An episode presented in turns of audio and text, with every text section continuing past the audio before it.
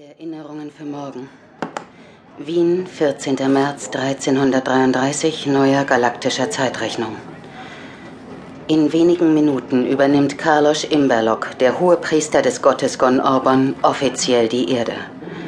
Der feierliche Akt wird von Neapel aus ins ganze Sonnensystem übertragen und darüber hinaus zu allen Welten der Milchstraße, die über die Funkrelais-Kette erreichbar sind – Zeitgleich wird der Gon-O-Kult zur terranischen Staatsreligion erklärt. Mondra Diamond saß in einem Wohnwagen großen Transportschweber an einem schmalen Schminktisch und sprach in ein kleines Aufnahmegerät.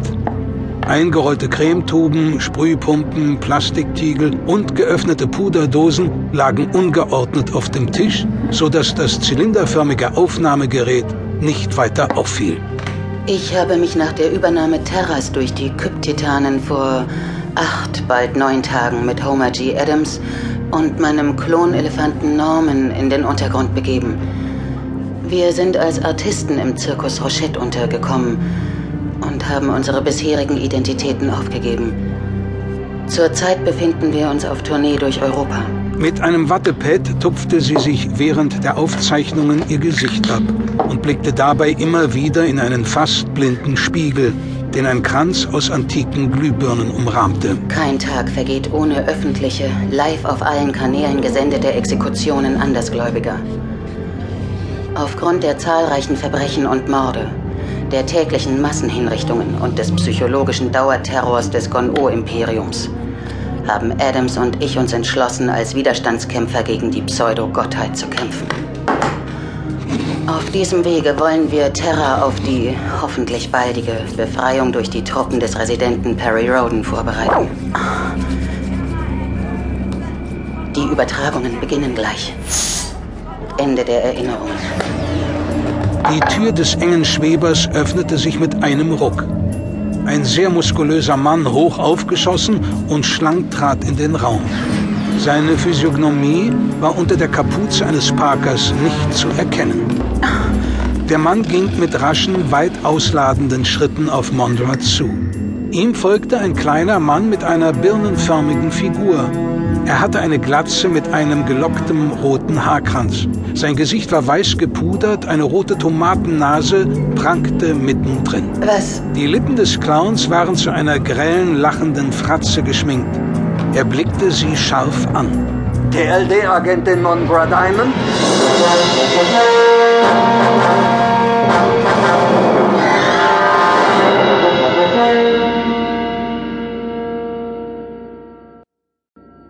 Melitron.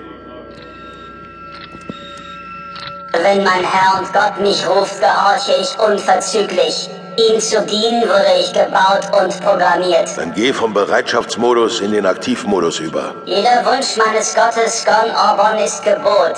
Jeder seiner Befehle heilig. Gon Orbon stand entspannt, das Gewicht auf dem hinteren Bein ruhend, in einem kristallinen Saal.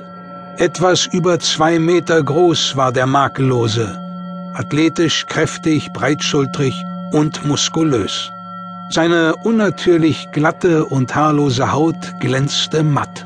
Hol den Terraner. Uns verlangt nach Gesellschaft. Ich will ihm etwas zeigen. Ich werde sofort zum Psi-Gefängnis eilen, in welchem der Terraner und seine beiden Begleiter verwahrt sind. Aber Achtung, Militron. Außerhalb des Psi-Kerns können die Eingesperrten allen Androiden auch den Motoklonen sehr gefährlich werden. Die drei Gefangenen wären in Freiheit ernstzunehmende Gegner. Keineswegs darfst du ihre momentane Passivität dahingehend interpretieren, dass ihr Trotz in der Zeit der Gefangenschaft und während unserer Reise nach Terra erlahmt wäre. Sie haben bloß die Aussichtslosigkeit eines Fluchtversuchs oder sonstigen Aufbegehrens gegen mich ihren Herrn und Gott eingesehen und fügen sich einstweilen in ihr Schicksal. Ein einziges Wort meines Herrn an die Motoklone und an das Heer der Techniken genügt. Und wir werden uns der störrischen Führungselite Terras entledigen. Vorerst noch genieße ich die gelegentlichen Dispute mit dem Humanoiden. Bring ihn mir. Schnell.